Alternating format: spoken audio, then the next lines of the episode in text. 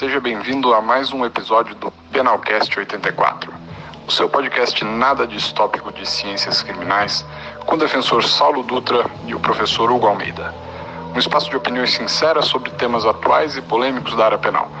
Porque, como disse George Orwell, em uma constatação que não poderia ser mais atual, numa época de mentiras universais, dizer a verdade é um ato revolucionário.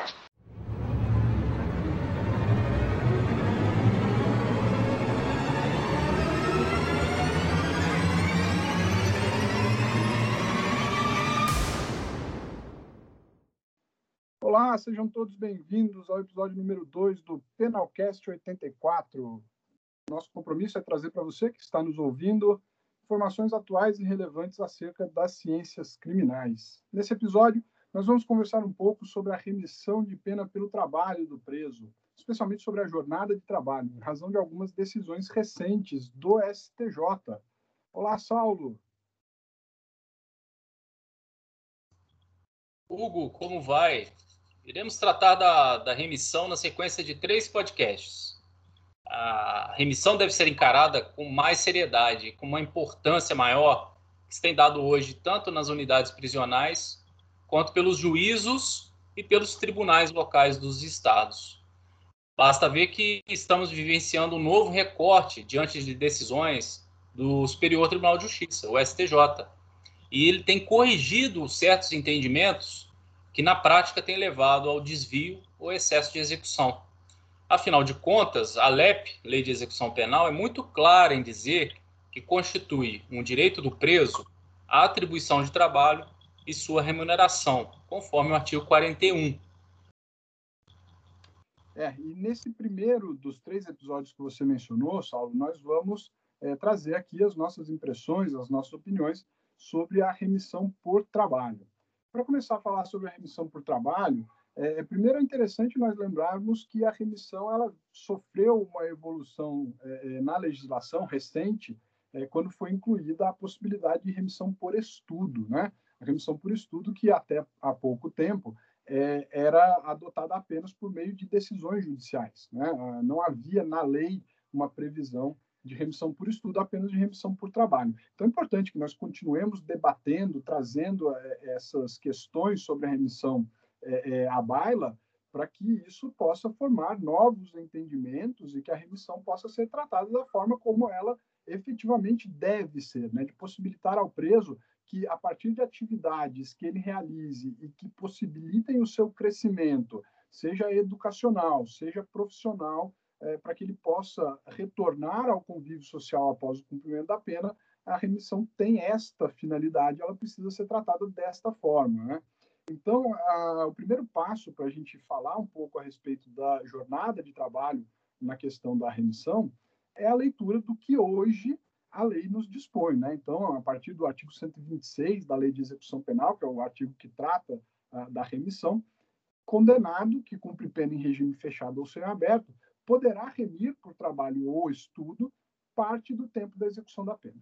E no parágrafo 1 inciso 2 a contagem do tempo é, referida no caput será feita à razão de um dia de pena para cada é, três dias de trabalho. E fica em aberto a, a, questão da jornada, qual seria o tempo de, de trabalho em cada um desses dias de labor.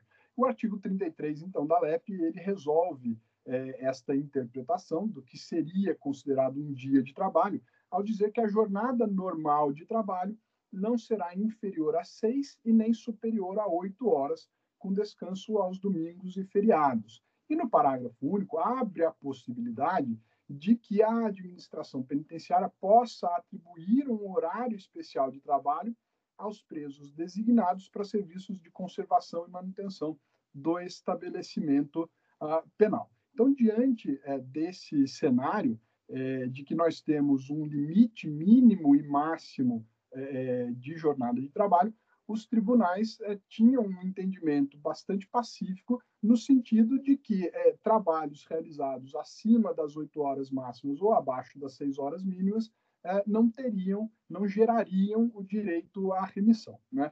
É, e a partir daí que nós trazemos essas decisões recentes do STJ que começam a dar uma nova leitura, uma nova interpretação ao que deve ser considerado a jornada de trabalho. Você separou uma questão, é, um, um, julgado importante do STJ e bastante recente, Saulo. Pode comentar com a gente, por favor. É, nossa preocupação foi juntar os temas mais relevantes que saem do padrão, né, entre 6 e 8 horas. Que... E no primeiro caso, eu separei um julgado da jornada de trabalho que excede essas 8 horas, como você mencionou, que a LEP determina como um padrão, né? E a decisão é bem, bem recente, é de 16 de abril de 2021, só que ela, além de ser recente, é o padrão meio que atual que o STJ vem seguindo. Lembrando que, que juízos locais e tribunais locais têm entendimentos muito díspares, né? E acaba sendo o STJ, nos próprios termos da Constituição, responsável por unificar a legislação. E no caso do HC 437846 de São Paulo, o, ministro Ribeiro Dantas teve um entendimento no sentido de que o STJ ali ele firmou o posicionamento de que a remissão pelo trabalho, realizada à razão de um dia a cada três dias de trabalho, deve ser calculada a partir de dias efetivamente trabalhados e não da soma das horas de labor. Ou seja, ele tenta corrigir de uma forma nacional os problemas que cada unidade pode enfrentar num, num dado estado. Então ele entende que deve-se respeitar uma jornada mínima ali de seis e não excedente a oito. No entanto, ele deixa claro que as horas trabalhadas após essa jornada máxima legal poderá ser somada, atingindo um total que é o mínimo, como você disse, seis horas, e passa a partir daí ser computado como, como um dia de remissão, né, para fim de remissão, um dia de trabalho para fim de remissão. Então, o que, que ele faz? Ele ajusta de uma forma coletiva, que permita que juízos e tribunais locais apliquem às suas condições locais a ocorrência de fenômenos como a da possibilidade da jornada de trabalho que excede a oito horas, o que nada mais é do que aquela permissão que o parágrafo único diz. Apesar dele falar que pode ser atribuído um horário especial para serviço de conservação e manutenção, entendo que essa previsão normativa ela não é taxativa, ela pode ser interpretada é, de uma forma mais ampla. Então, daí talvez o entendimento do STJ, ou seja, ele corrige o excesso e o desvio de execução através da remissão, que deve ser contada para todos os fins, seja para cumprimento de pena, seja para os lapsos da progressão de regime ou do livramento condicional, através de horas trabalhadas acima do mínimo legal de oito. De 8. Então, é um, é um julgado interessante, novo, né, recente, que creio que seja uma tendência que o STJ deva seguir daqui em diante, Hugo. É, até porque, né, Saulo, é, como você destacou na sua fala inicial, é, o trabalho dentro do, do sistema prisional é um direito do preso, né? Está conferido lá para ele no artigo 41, inciso 2 É direito do preso a atribuição de trabalho e sua remuneração. E aí, quando fala da remuneração, é, eu entendo que nós podemos interpretar isso não apenas como a remuneração pecuniária, mas também a contraprestação ao preso no sentido de remir os dias, de antecipar o término de cumprimento da sua pena e de antecipar também a, a aquisição do lapso para concessão de direitos subjetivos inerentes à, à execução penal. Né? Então, essa decisão do, do, STJ vem muito bem nesse sentido, né? de reconhecer que, é, ao trabalhar mais do que oito horas, esse preso que não ficou trabalhando esse tempo excedente porque quis, ele ficou trabalhando esse tempo excedente porque assim o foi determinado, porque havia necessidade pelo uh, uh, serviço que ele presta, né? Então, que ele também receba essa contraprestação do, do serviço que ele está realizando, do trabalho que ele está realizando, não apenas na forma de remuneração pecuniária, mas também na forma de remissão dos dias, né? É, e é interessante que não apenas nas jornadas que excedem a oito horas, mas nós temos também questionamentos que são feitos em jornadas que são inferiores a seis horas, que é o piso trazido pela lei. Né? Então, a lei de execução penal no artigo 33 fala que a jornada tem que ter no mínimo seis no máximo oito horas, mas uh, não são raros os casos de presos que trabalham menos do que seis horas. Até porque a administração penitenciária não tem vagas de trabalho disponíveis eh, com jornada de seis a oito horas, e então oferece a esses sentenciados é, é, trabalhos com jornada inferior a seis horas, né? jornadas de quatro horas, de três, cinco horas de, por dia de trabalho. E é, os tribunais, eles decidem normalmente no sentido de que, nesses casos, o preso não tem direito à remissão, porque escapa a hipótese legal de jornada mínima de seis horas e máxima de oito horas. E não precisamos ir muito longe, não. Aqui no Tribunal de São Paulo, nós temos uma decisão agora do mês de abril, em um agravo em execução penal, em que o tribunal afirmou, reafirmou essa posição de que, ao trabalhar menos do que seis horas, o preso não tem direito à, à remissão, à, à remissão por aquele dia que ele efetivamente trabalhou. Então, nesse sentido, eu separei para nós aqui uma decisão é, do STJ no HC 664.330 de Minas Gerais, de relatoria do ministro Reinaldo Soares da Fonseca. Esse HC ele foi publicado no dia 7 de maio agora. Temos é, pouco mais aí de, de cinco dias que foi publicado esse, esse HC, e ele concede de ofício a ordem para deferir é, remissão pelo período trabalhado com horas inferior a seis. E ele é, complementa dizendo que os cálculos é, devem ser efetuados computando-se as horas efetivamente trabalhadas. E desconsidera a, a jornada de forma, é, é da forma como é prevista na, na legislação, né? é o interessante o que apesar de você falar dessa decisão de 7 de maio de 2021, a questão já chegou ao STF, né? No recurso em, em habeas corpus 136509 da relatoria do Dias Toffoli de 2017, abril de 2017, o tema já era discutido em âmbito constitucional, né? E é interessante o voto, é muito bom, ele é bem completo, ele utiliza princípios, né? da, como da segurança jurídica e o princípio da proteção da confiança, por exemplo, e diz que é obrigatório o cômputo de pena de trabalho nas hipóteses em que o sentenciado, por determinação da administração, cumpra jornada inferior ao mínimo legal de seis horas. Vale dizer, ou seja, essa jornada ela não deriva de um ato do preso, né? Não é o preso que está deixando de cumprir a jornada mínima de seis ou a máxima de oito, mas sim uma incapacidade da unidade prisional. Também tem aquela aquele viés, essa decisão de coletivização, de uniformização do entendimento no âmbito nacional. Ele diz, o ministro Dias Toffoli prossegue, dizendo que os princípios da segurança jurídica e da proteção da confiança tornam indeclinável o dever do Estado de honrar o compromisso de remir a pena do sentenciado. Como você disse, ou seja, a compensação não é só financeira, ela é muito mais que isso. Ela tem uma compensação de viés diretamente ligado ao direito de ir e vir, um direito previsto na Constituição Federal, no artigo 5 né?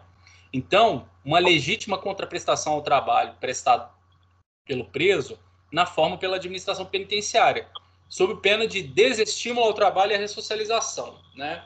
Óbvio, para quem atua no sistema de execução penal, em qualquer, qualquer ator, em qualquer, qualquer área, né, seja da acusação, defesa, judiciário e os agentes penitenciários na parte administrativa, enxerga a clara deficiência de empresas que trabalham no âmbito prisional, principalmente no estado de São Paulo, com uma superpopulação penitenciária. E aqui fica um pouco da nossa crítica do não envolvimento social dessas empresas relacionadas ao sistema carcerário mesmo com a possibilidade do pagamento de três quartos do salário mínimo, mesmo com os incentivos fiscais e tributários, a gente não enxerga na prática é, a população carcerária do semiaberto, por exemplo, podemos citar o, o, Centro de Progressão Penitenciária de Tremembé, com 3 mil presos, menos de 10% ali, entre 10% e 15%, tinham acesso ao trabalho regular, a esse trabalho que fornece tanto um salário quanto a remissão. Então, o que se tem visto é uma inclinação das decisões no sentido de corrigir esse excesso ou desvio pela falência do Estado, pela ausência do Estado em fornecer um trabalho que seja adequado ao que a lei teoricamente deduz, entre seis e oito horas. Então, essa ordem de habeas corpus foi concedida e considerou, para fins de remissão, o total de horas trabalhadas pelo, pelo, pelo no caso, pelo paciente ali, né? em jornada diária inferior a seis horas. Então, Hugo, tudo está, está caminhando no sentido de que uma vasta gama de decisões orientem, pelo menos, os tribunais inferiores a, a se dedicar mais à análise da remissão, não só como uma contraprestação financeira, mas também como, principalmente, uma contraprestação à humanidade da pena, né? Para que diminua os reflexos tão deletérios da superlotação do cárcere brasileiro. Hugo, aí no caso, para não ficar esse monte de informação solta, faça até agora um panorama do que a gente trabalhou até aqui.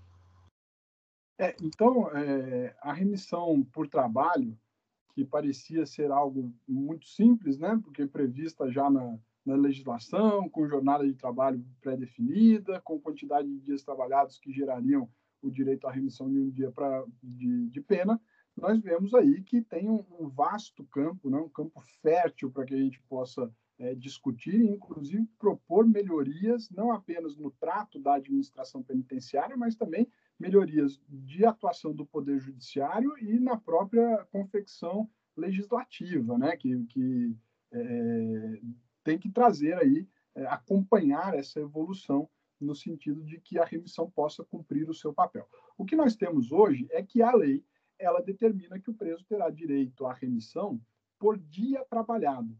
Então, eu considero cada três dias de trabalho um dia de remissão de pena. E para isso, esse dia de, de, trabalho ele tem que ter uma jornada mínima de seis horas e máxima de oito horas. Todavia, isso gerou é, é, questionamentos e os tribunais hoje se posicionaram que ainda que é, essas jornadas excedam ao teto de oito horas ou fiquem aquém do piso de seis horas, o preso fará também é, jus à remissão, justamente porque ele não pode ser prejudicado por uma determinação da administração penitenciária que extrapole é, para mais ou para menos esses limites da, da lei, né, da jornada de trabalho legal. Portanto, nós temos aí é, a possibilidade de é, de remissão por horas trabalhadas acima das oito e abaixo das seis. O problema, Saulo, é que isso não vai resolver. Embora essas decisões precisem ser festejadas, elas não vão resolver o problema da, da remissão por trabalho, da jornada de trabalho, porque os tribunais, especialmente no que diz respeito às horas trabalhadas inferiores a seis horas, os tribunais disseram que o preso tem direito, mas não estipularam qual é a quantidade de horas que eles precisam trabalhar. E isso nos gera um, um questionamento, porque o Tribunal de São Paulo, inclusive, tem decisões, a depender da Câmara, tem decisões distintas, no sentido de que a cada seis horas trabalhadas, o preso teria direito a um dia eh, de trabalho para fins de remissão, e outras câmaras que decidiram no sentido de que o preso precisaria trabalhar oito horas eh, para que ele somasse um dia para fins de remissão. Então, o, o meu entendimento é que isso deva ser ainda apreciado pelos tribunais superiores e que traga é, um entendimento para fixar qual é a quantidade de horas que o preso tem que trabalhar para a, ter direito à remissão, a um dia para fins de remissão. No meu entendimento, a jornada mínima de seis horas. Então, ao somar as horas trabalhadas é, em jornada inferior a seis horas, se esta soma alcançar seis horas, isso completaria um dia para fins de é, remissão, uma vez que, é, pela lei, pelo artigo 33 da LEP, seis horas já significariam um dia para fins de trabalho. E não para por aí, né, Saulo? Dentro ainda da questão do trabalho, você mencionou a questão da falta de vagas pela administração penitenciária. Nós temos um outro tema aí, parece que você separou para debater com os nossos ouvintes, que, que é bastante relevante também em relação à questão da remissão por trabalho. É, exatamente. Para finalizar o primeiro episódio, que tem a ver com o trabalho, os tribunais meio que pacificaram né, a oposição nesse tema, que é sobre a remissão ficta. Infelizmente, nesse quesito, a impossibilidade da remissão ficta é declarada por vários tribunais e pelo STJ. Né? Então, isso pode ser sentido na quinta turma e na sexta também. E a frase utilizada em todos os julgados que eu pesquisei, que nós pesquisamos para a realização desse podcast inicial, é que para a remissão ocorrer, deve-se considerar o trabalho efetivamente cumprido. Assim, nem com a omissão do Estado é possível é, é, possibilitar a realização de, da remissão ficta, ou também chamada de remissão automática. Né? Ele coloca que o benefício da remissão da, da execução da pena pelo trabalho ou pelo estudo, inclusive, é, cons, é, consoante se denota do artigo 126, pressupõe que o preso demonstre a efetiva dedicação ao trabalho ou estudo com uma finalidade produtiva ou educativa, dada a sua, a sua finalidade. Então, assim, ele é uma desconstrução um pouco dos fundamentos que o STJ usa para justificar as outras posições. No entanto, ele também meio que separa do, do posicionamento ao dizer que tem que haver algo real, né, para que a remissão seja entendida como presente. Eu fico aqui e deixo aberto para os nossos ouvintes pesquisarem nos seus tribunais estaduais sobre como o, o tema é decidido. Eu escolhi um julgado do TJ de São Paulo e justamente de uma das câmaras que a gente tem como garantistas, né, para que as pessoas entendam em outros estados, nós, nós temos bastante câmaras, são 16 no total. E eu escolhi uma da 16ª Câmara, remissão ficta, impossibilidade, e justamente se remete ao STJ, jurisprudência superior pacífica que há anos já nega equiparação à situação em que o trabalho é impedido por falta de oferta pelo poder público.